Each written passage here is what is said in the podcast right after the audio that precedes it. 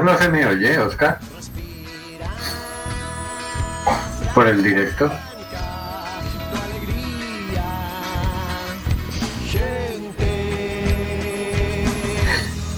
Eh, si hablo se me oye por el directo.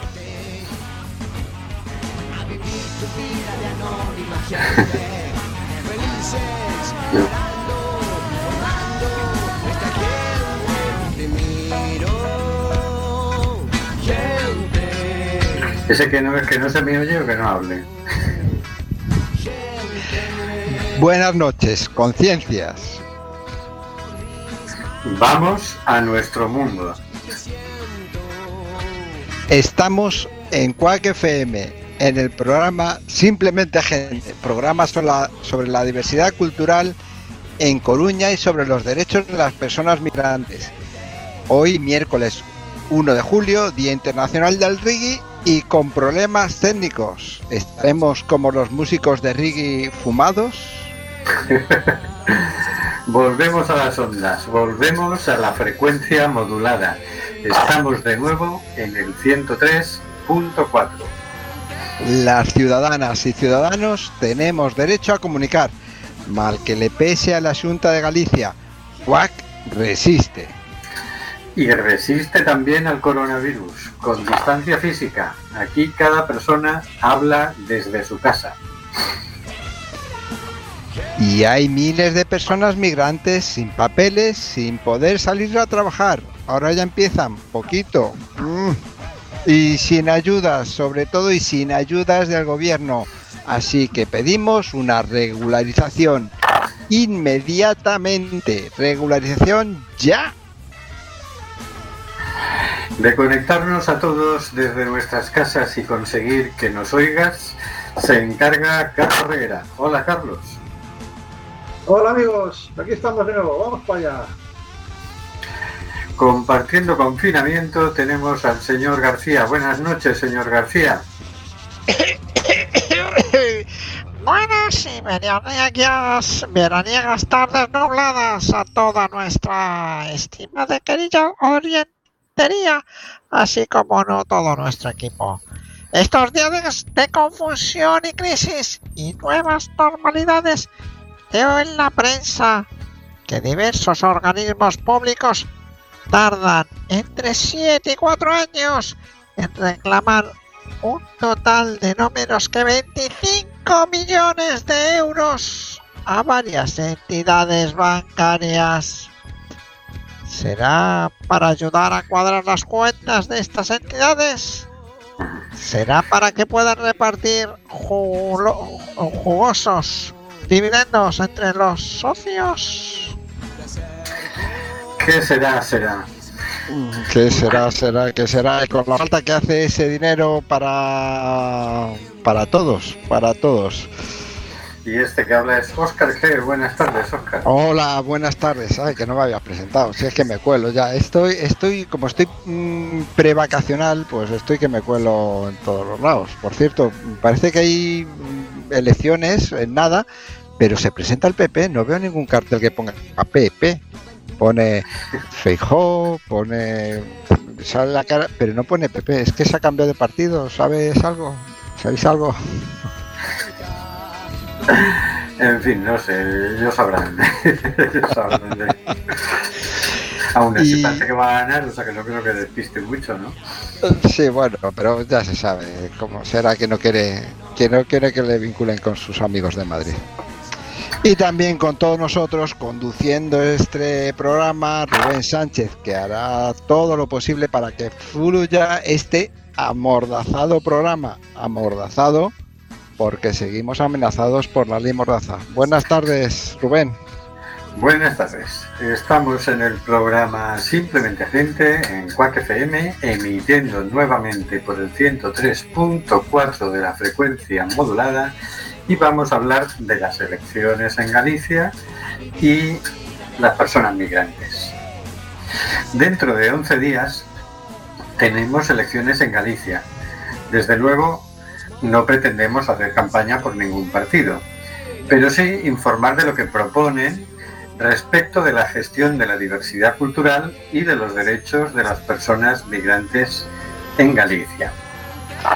Le, le dedicaremos un apartado en nuestro programa de hoy. Así que veamos ahora sobre qué deberían tratar los programas de los partidos en estos, aparta- en estos apartados. Empecemos por lo más importante, los derechos de las personas migrantes. En primer lugar está la acogida. Solo en el barrio del Agra del Orzán residen personas procedentes de más de 100 países distintos. Es lógico pensar que debería haber un mecanismo de acogida que les facilitara conocer el medio al que llegan y los idiomas que se utilizan. Mecanismos de acogida. Además, parte de esas personas migrantes están en situación de irregularidad administrativa. No porque hayan cometido ningún delito ni nada de eso, sino porque la ley de extranjería atenta contra el derecho a la libre circulación de las personas.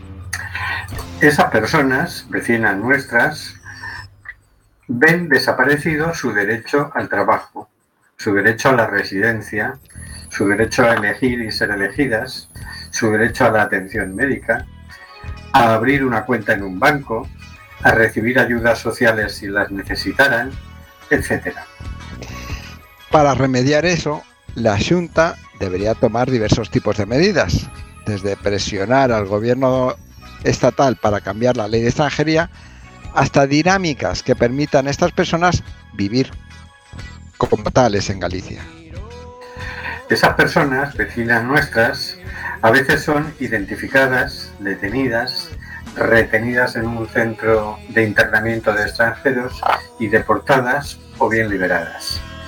Que no haya ningún CIE en Galicia no quiere decir que no tengamos esa vergonzosa realidad aquí. Para remediar eso, la Junta debería abordar por el cierre definitivo, abogar, perdón, la Junta debería abogar por el cierre definitivo de los CIES y protestar por las redadas racistas que efectúa la Policía Nacional. Galicia tiene un gran problema demográfico. Pierde población. La media de edad de las personas gallegas cada vez es más alta, ya que afortunadamente la esperanza de vida sigue subiendo. Llegará un momento en que nuestras pensiones sean inviables. Eso por un lado.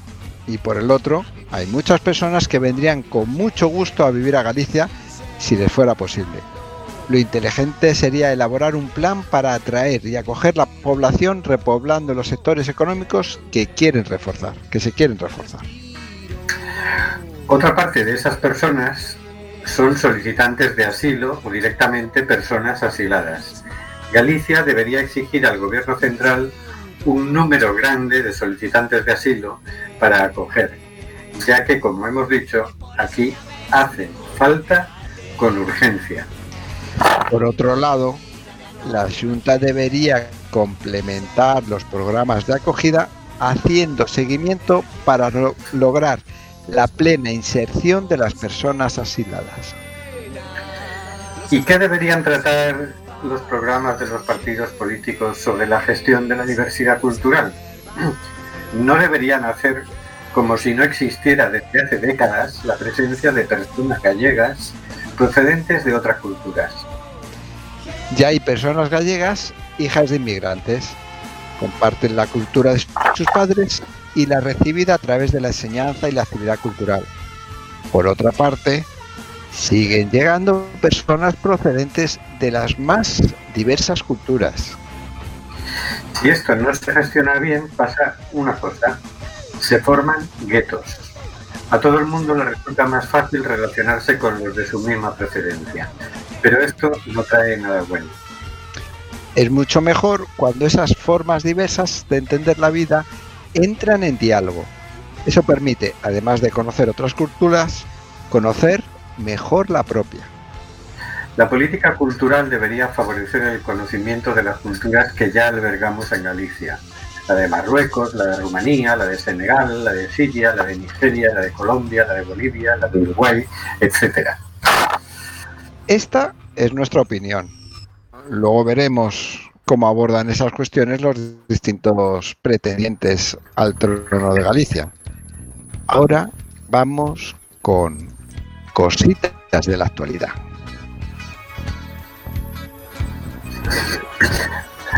Y empieza la sintonía de cositas de la actualidad.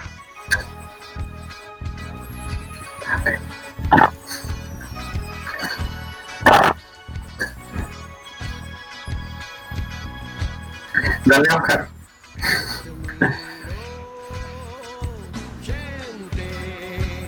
Seguimos, entonces, gracias por eh, cambiarme el nombre, señor Rubén. Aquí estamos en cositas de la actualidad, solventando el problema técnico que hoy nos acompaña desde el inicio del programa. Y esta semana, antes de tomarnos un merecido descanso, queremos compartir el testimonio con todos, queremos compartir con todas vosotras y vosotros el testimonio de Timbo. Saber cómo se vive la migración desde el testimonio de una persona que migró. Mejor ir a la fuente para conocer las cosas. De quien es mejor saber eh, de quien directamente está mejor ir a la fuente de quienes oyen que ir que es que los problemas técnicos también están dentro de mí. Os presento a Timbo adelante Timbo Me parece que no se puede poner, igual que la melodía, no se puede poner el audio de Timbo. Y tampoco se va a poner, poner la canción que teníamos preparada. Así que vamos con los programas electorales y si más adelante se puede, pues ya repondremos esa, esa cosa. Como ya hemos dicho en el editorial, nos preocupa qué piensan hacer los diferentes partidos en las cuestiones de los derechos de las personas migrantes y la gestión de la diversidad cultural. Para nuestro asombro, hemos detectado un gran consenso en estas cuestiones. Todos están de acuerdo en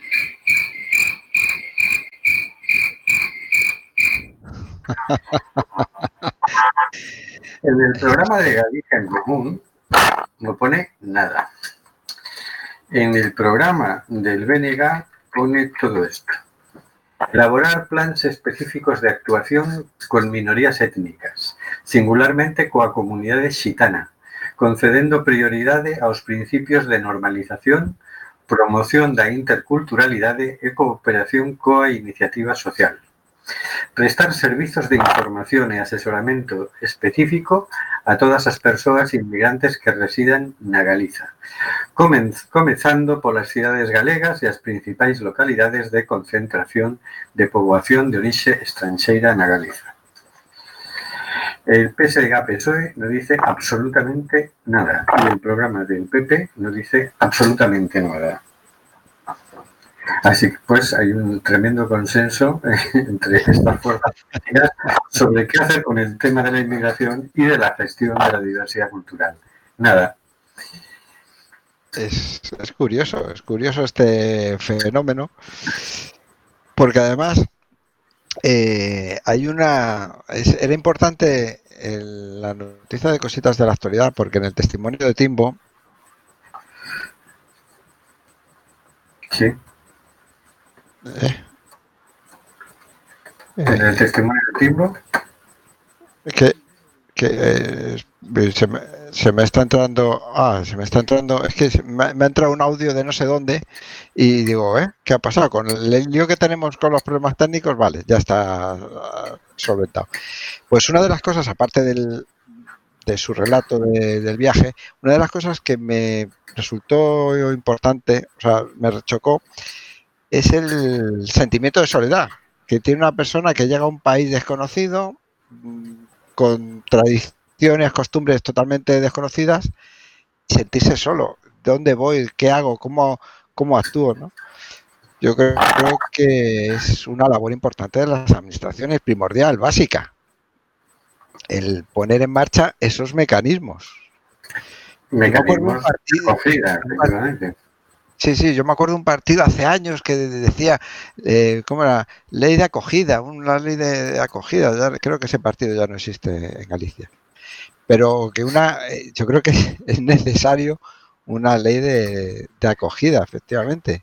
De recibir llamaba Ley de Hospitalidad. Exactamente, ley de especialidad, sí es verdad.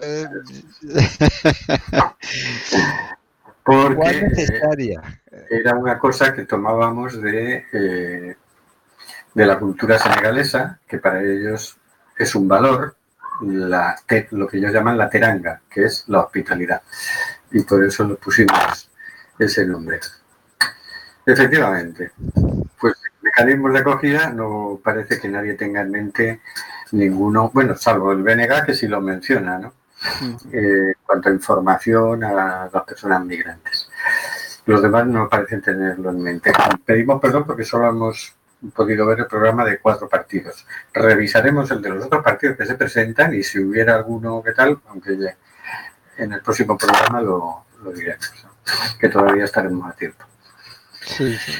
Eh, pero bueno, da para lo que da. Eh, porque es que había que rebuscar. A lo mejor no está como apartado el tema de inmigración. Está- hemos estado mirando la política cultural, la, política de servicios sociales. Hemos estado revisando cada programa antes de, de decir cosas que luego no fueran, ¿no? Pero fíjate, está el tema del mecanismo de acogida, pues nadie tiene nada en mente, pero el tema de cómo hacemos para que estos vecinos, estas personas que viven en Galicia, que son gallegas, eh, puedan tener derecho a trabajar, derecho a votar, derecho a la atención médica, que teóricamente lo tienen, pero que en la realidad se encuentran con que no. Eh, con que no pueden ni abrir una cuenta en el banco, con que a las, por supuesto no tienen derecho al ingreso mínimo vital, ni a la risga. eh, ¿Cómo, cómo hacemos? Porque se pueden hacer cosas, ¿sí? Es decir, de hecho, por ejemplo, el Ayuntamiento de La Coruña generó la renta social municipal que sí la pueden cobrar las personas en situación de irregularidad administrativa. Si un ayuntamiento puede, ¿cómo no va a poder la Junta? Pero bueno, mm, no está en, la- en el programa de, de ninguno de estos partidos. El tema de las redadas racistas, el tema de los CIEs. Como aquí en Galicia no tenemos ningún CIE, pues ya no existe el tema. Como si aquí no los detuvieran y los llevaran al CIE de Aluche. Y dices, oye, pero bueno, nuestro CIE está en Aluche, seguimos teniendo el mismo problema, que es nos secuestran a un ciudadano, nos lo torturan allí durante dos meses y luego o bien lo envían para su país o bien lo sueltan allí en Madrid, ¿sabes? Y, y coge y vuelve, vuelve por tu cuenta, ¿no? Si tienes Mientras- suerte y tienes algún familiar, pues a lo mejor puedes volver, o algún amigo, o te encuentras alguna ONG te echa una mano. Si no, pues sí. eso, pues quédate por Madrid. Si es verano y te han cogido eh, meses fríos, pues sudando la gota gorda, o si es in- eh, invierno y te han cogido en meses calurosos, pasando frío en las calles de Madrid, búscate la vida. Es, es así. Y mientras tanto has estado dos meses sin pagar el alquiler de tu piso, de tu habitación, etcétera, etcétera. ¿no? Bueno, eh, la Junta debería, debería hacer algo, ¿no? Pero no parece que esté en la mente, no estén preocupados ninguno de estos partidos por, por esta situación. Eh, bueno, con el tema de la gestión de la diversidad cultural, o sea, directamente, bueno, espera, va- vamos por orden. Está el tema demográfico, que esto sí lo tratan algunos, pero lo tratan, yo me reía. Algunos pretendían tratar el tema demográfico mm, dando ayudas, que sabemos ya de antemano que son muy pequeñas, a las familias que quieran tener hijos. Eh, y entonces así volverá a la pirámide poblacional. Y además eh, facilitando el retorno de migrantes retornados, ¿no? de, de todos los gallegos que hayan salido. Que dices, está muy bien que hagan eso. Además, me parece que es el primer paso que hay que dar, ¿no? de facilitar que todo el que quiera volver pueda volver. ¿no? Eso es lo primero. Pero claro, con eso no vamos a cambiar la, no vamos a invertir la pirámide que ya está invertida, no vamos, no vamos a resolver el, el tema. Lo- decir, habría que hacer un plan para atraer gente aquí joven que pueda trabajar, que pueda desarrollar aquí su proyecto vital, facil- ver qué profesiones necesitamos, cualificarnos en los países de origen, es decir, hacer una cosa elaborada, inteligente, para dar una vez respuesta y en las proporciones necesarias. Es decir, si tenemos que traer a 100.000 personas, vamos a por 100.000 personas. Y tenemos que traer a medio millón, va- vamos a por medio millón. Pero algo que se vea que estamos queriendo resolver el, asunto. No parece. No parece que nadie vaya a resolver el, el problema demográfico en la próxima legislatura. Hombre, quién sabe, a lo mejor se ponen a tener hijos como locos los de los de la Junta. Dice Fijo, venga, si quieres ser funcionario, ten siete hijos. O si nos confinan mucho, pues no es una cuestión de estadística, ¿no? Pero bueno. Luego está el tema de los solicitantes de asilo y demás. Es decir, por un lado están, hay personas que se les da el asilo, se les da una ayuda durante un tiempo y tal, seis meses, y luego, de un año quedan. Funciona la integración, esa gente encuentra trabajo, o simplemente son asilados y pasan a, ser pobres. Bueno, pero es que la Junta debería pedir al gobierno, decir, oiga, ¿qué queremos 300.000 solicitantes de asilo aquí? Sáquenlos de Lesbos, sáquenlos de, Italia, tráiganlos aquí, porque aquí tenemos un programa de acogida, de inserción, de tal, que aquí sa- sabemos qué hacer con la gente. ¿no? Eso debería hacer la Junta. Que por un lado nos resolvería el problema demográfico, por otro lado, eh, España eh, cumpliría una puñetera vez con sus compromisos en Europa, sería un modelo de, lo que hay que hacer para, porque este problema demográfico no es solo de Galicia, es de toda Europa, en fin, y, demostraría un poquito de inteligencia. ¿no? Pero bueno, no está en ningún programa el tema de, los solicitantes de asilo. Y con la gestión de la diversidad cultural, pues nada, aquí hacemos como que no existe. Es decir, aquí vivimos en 1960. Tú lees los programas de cultura de los partidos y, y todos te dicen, lo que hay que hacer es potenciar la cultura gallega. Y la cultura gallega, para ellos, parece ser implícitamente que es la cultura tradicional de Galicia de antes. Porque, claro, si tú eres senegalés, aunque, de origen senegalés, aunque hayas nacido aquí, que eres gallego ya de nacimiento y demás, y- pero tú tienes por tradición familiar una cultura senegalesa, parece que eso no forma parte de la cultura gallega.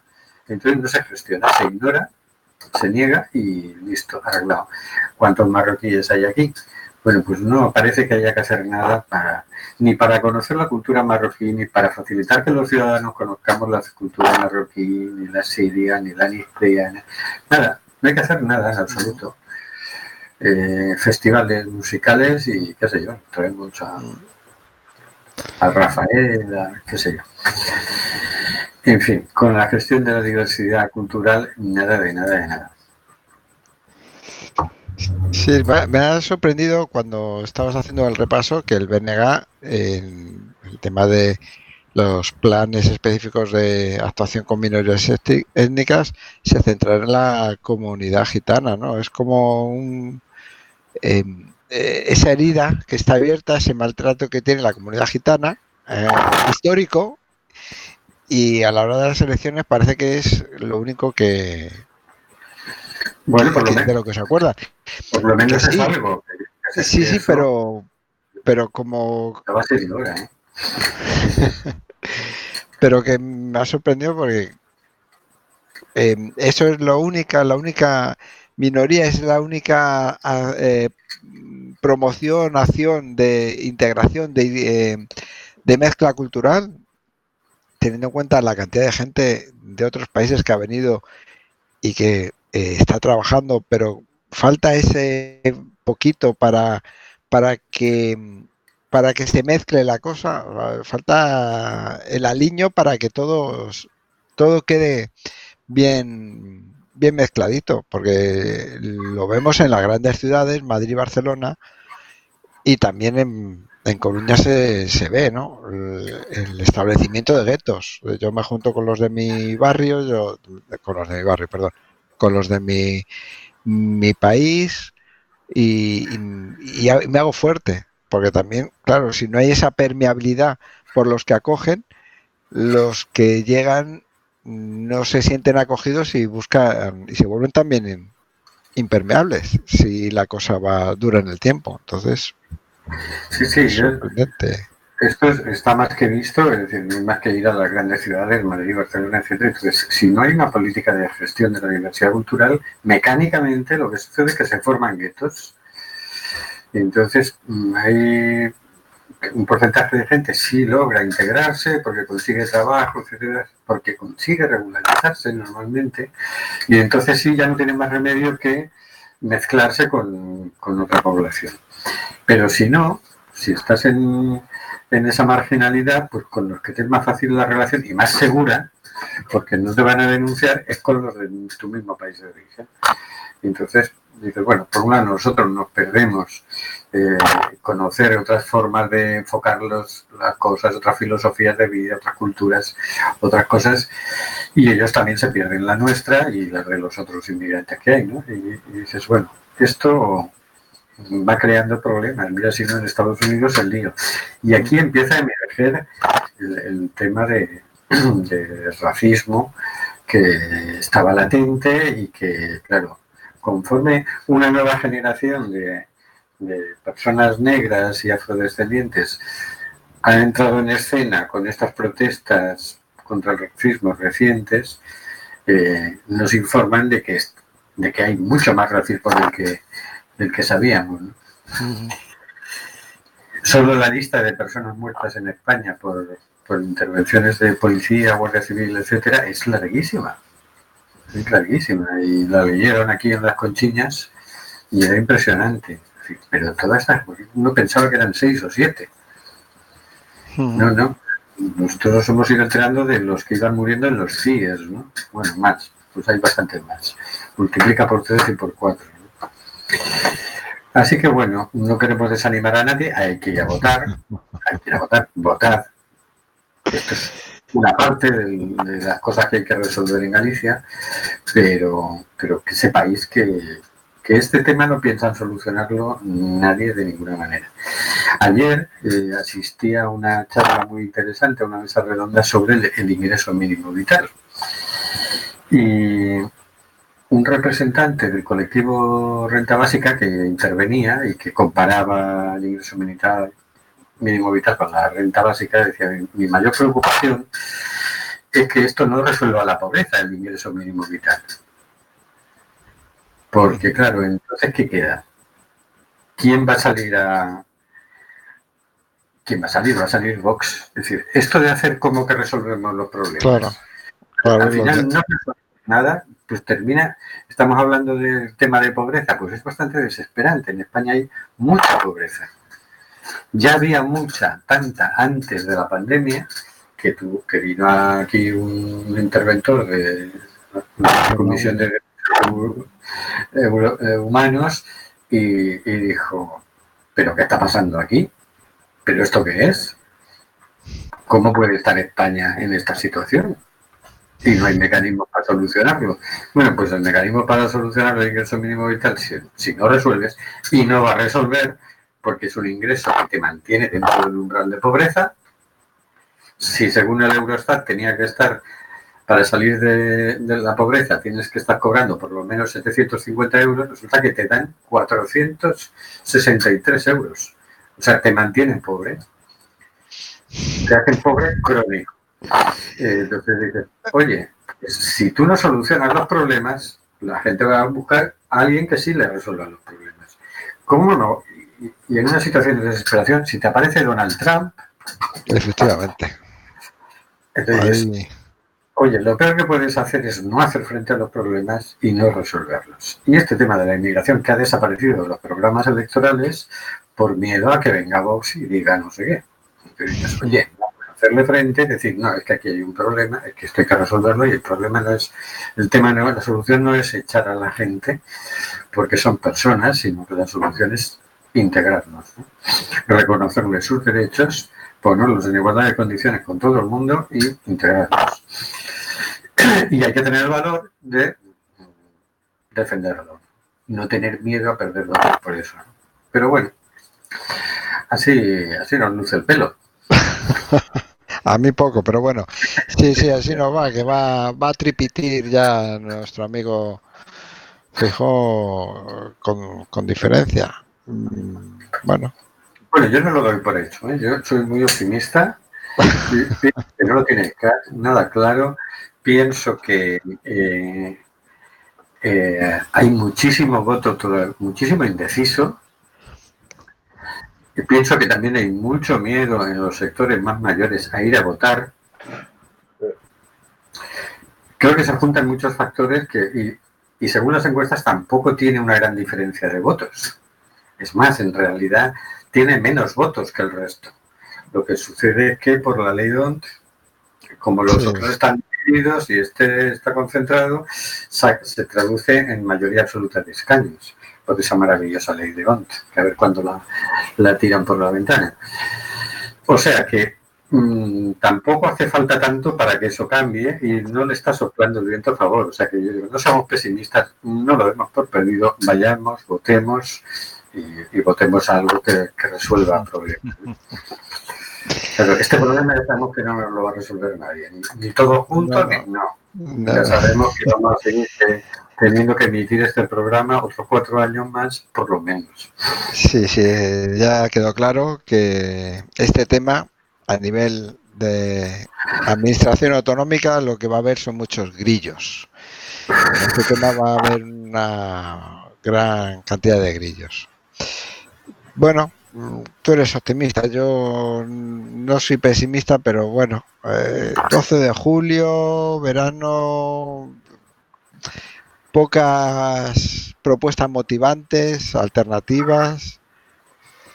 Bueno, a ver, a ver qué pasa, a ver a dónde- hasta dónde llega la abstención. Hombre, si uno piensa un poquito con la cabeza y piensa todo lo que ha pasado y lo que está pasando a nivel mm, no solo de la sanidad antes de la pandemia, pero también con la pandemia, los medios y las condiciones de los trabajadores sanitarios, los medios mm, que están poniendo en las escuelas para la vuelta al cole y para la finalización del curso que acaba de terminar por parte de las autonomías que parece como que da igual que las escuelas que se las apañen y que si no van al cole los niños que no vayan cuando es una herramienta imprescindible la escolarización de, lo- de los pequeñajos para reducir las desigualdades y están diciendo que no se toca nada, que si el año que viene hay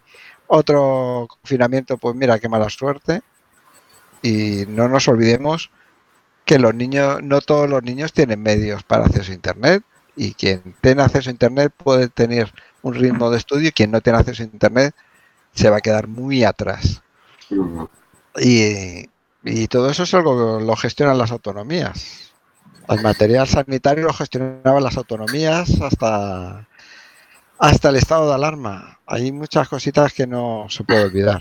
Pero bueno, en realidad es una cosa, si tenéis los programas, o sea, sí hay propuestas relevantes al respecto.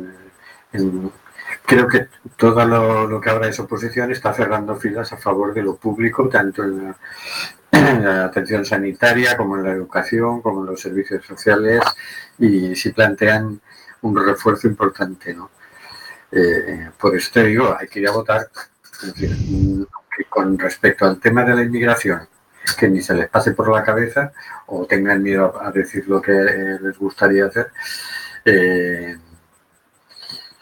respecto de otros temas sí están diciendo cosas. Otra cosa es que luego mediáticamente esto suene más, más gordo menos gordo porque también hay una deformación mediática de toda la campaña electoral impresionante. ¿eh? Yo suelo seguir el telediario de la 1 y el telediario de la 1 cuando informan de Galicia aparece el PSOE lo que era en Marea, que ahora no se prevé que saque escaños, y el BNG, no, ¿qué digo el BNG? Y el PP. No aparece el BNG, no aparece en Galicia en Común, si no aparecen partidos relevantes que probablemente o ganen o saquen más que, que, otros que sí están apareciendo. Es decir, bueno, esto es de un sesgado impresionante, ¿no? Porque dices, oye, por lo menos saca los, los que sabes que van a, los que tienen escaños, ¿no? No sé cómo hacen el minutaje, pero vamos, yo en los tres días que he visto no aparecía Renega, no aparecía eh, Galicia en Común, no puede ser que estén informando así.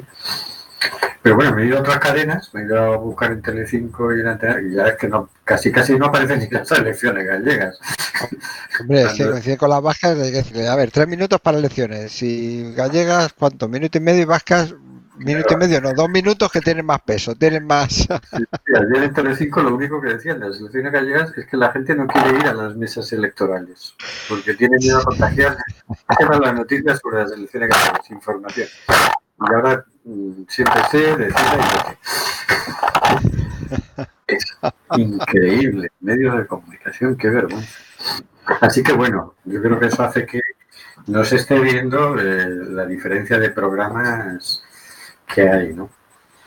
Y, y bueno, pues en esta situación estamos, pero espabilemos, hablemos con la gente. eh. Yo creo que, que puede haber, puede haber vuelta de la tortilla dentro de lo que cabe, ¿no? Es decir, tampoco, tampoco estamos delante de ninguna revolución. ¿eh? Leyendo los programas no hay nada revolucionario, pero sí que hay cosas mejores que otras. Y viendo lo, lo que ha hecho Feijó, ya que no el PP, Feijó, la sanidad pública llega y lo que pretende hacer con la educación, que la quiere privatizar también, pues mira, mejor nos damos un poquito de prisa y le damos el relevo y que gobierne otro que no sea fijo, porque es, porque es que como venga otra pandemia, ya que le- como venga un virus No, suerte, suerte que no ha venido fuerte por aquí. Llega a venir como en Madrid y, y esto es tremendo.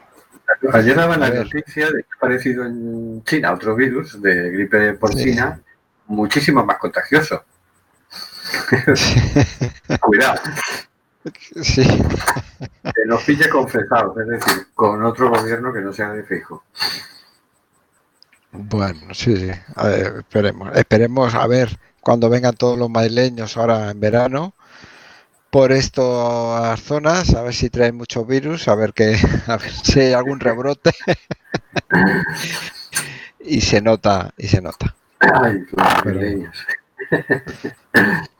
Bueno. que nosotros queremos los madrileños. Bueno, pero, me- eh, Me preguntaba yo, no sé si cómo lo veis, ¿daría tiempo a escuchar el testimonio de Timbo, Carlos, o no?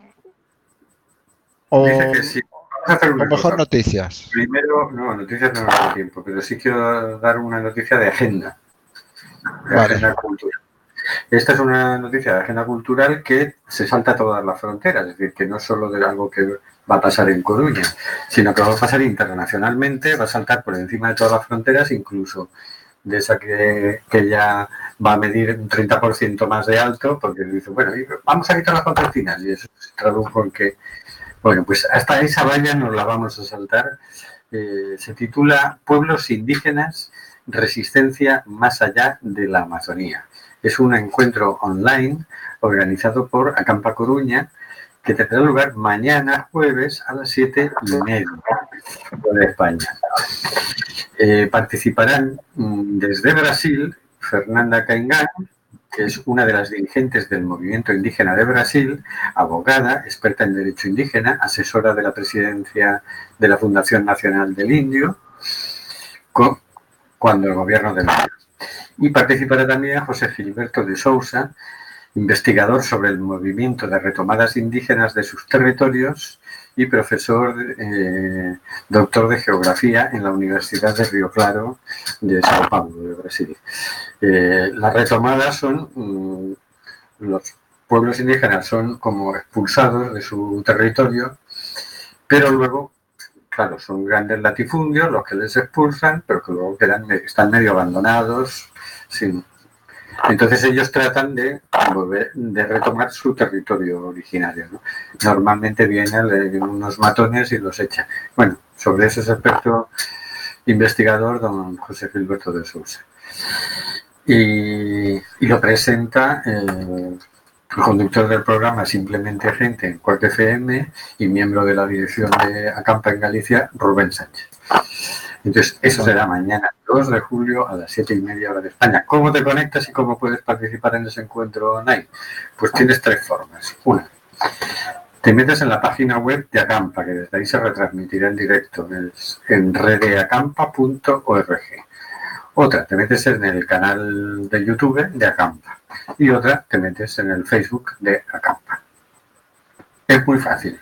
Así que en todo el planeta se va a estar viendo este encuentro online y ya pueden poner concertinas en toda la valla que quieran, ya pueden donar trampas, nos vamos a saltar todos los muros y vamos a hablar de pueblos indígenas, resistencia más allá de la mayoría. Vamos a por... Vamos Sí. a... Vamos a por tiempo.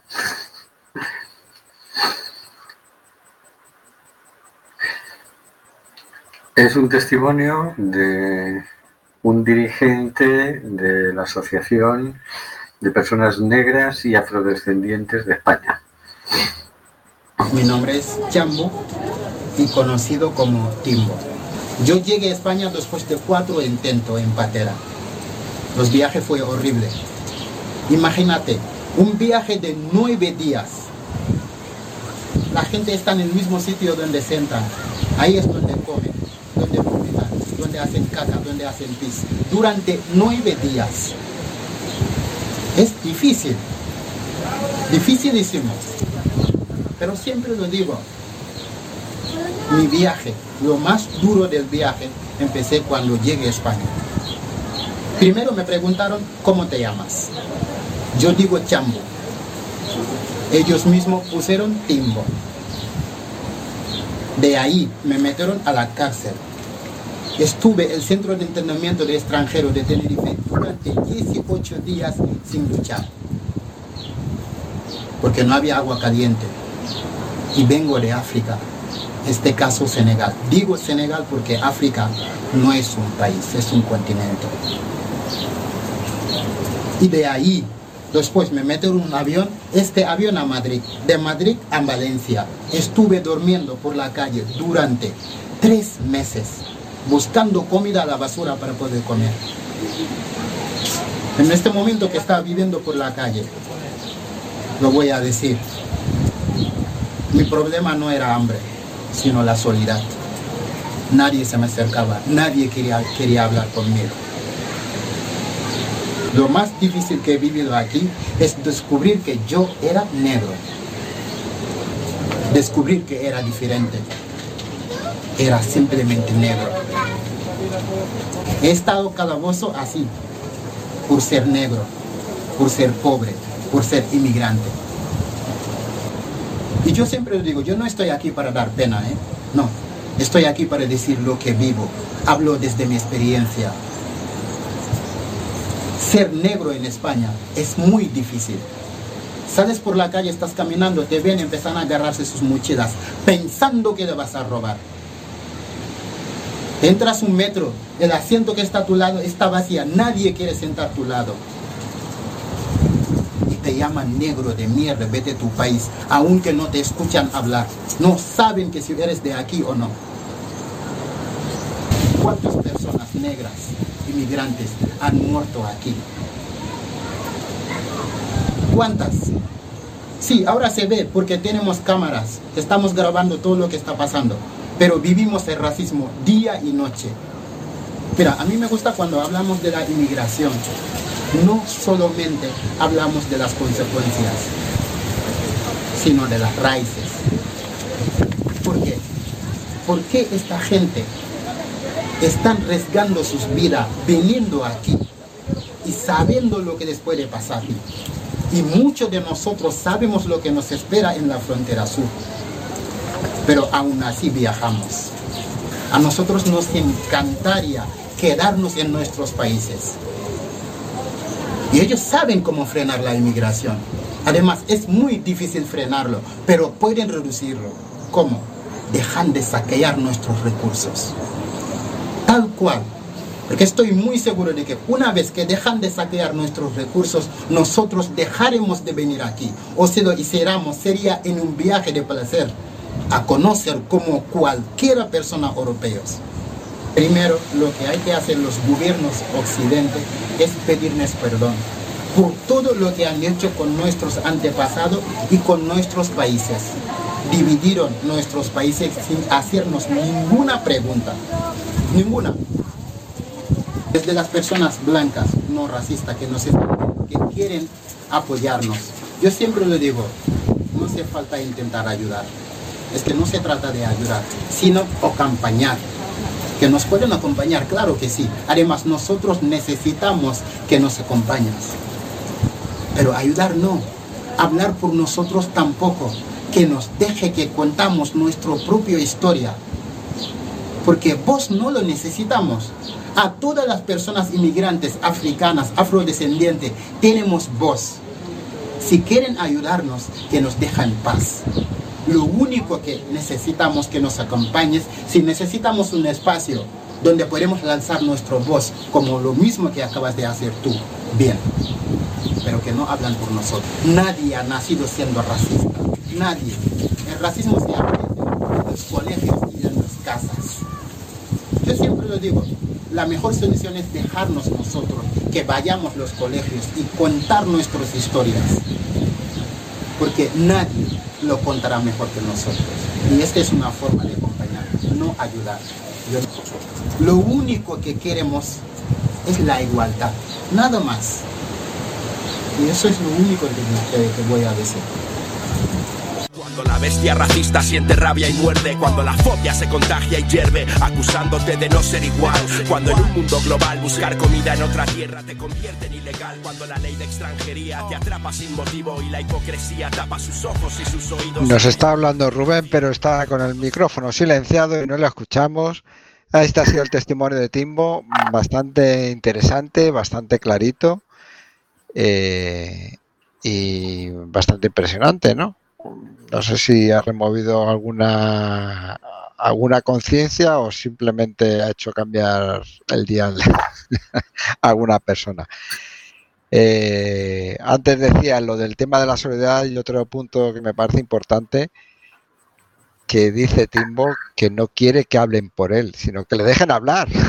quiere su sitio, que poder expresarse, poder decir, estoy aquí, me pasa esto, necesito esto, no que terceras personas hablen por él. Y mientras suena la sintonía de despedida, nos despedimos con esto hasta el próximo miércoles. No podéis seguirnos por las redes sociales y nuestro blog y, y hacernos vuestras sugerencias. Hasta luego, señor García. Hasta dentro de tres semanas. ¡Tocan vacaciones! Hasta luego, Carlos. Hasta luego, Oscar.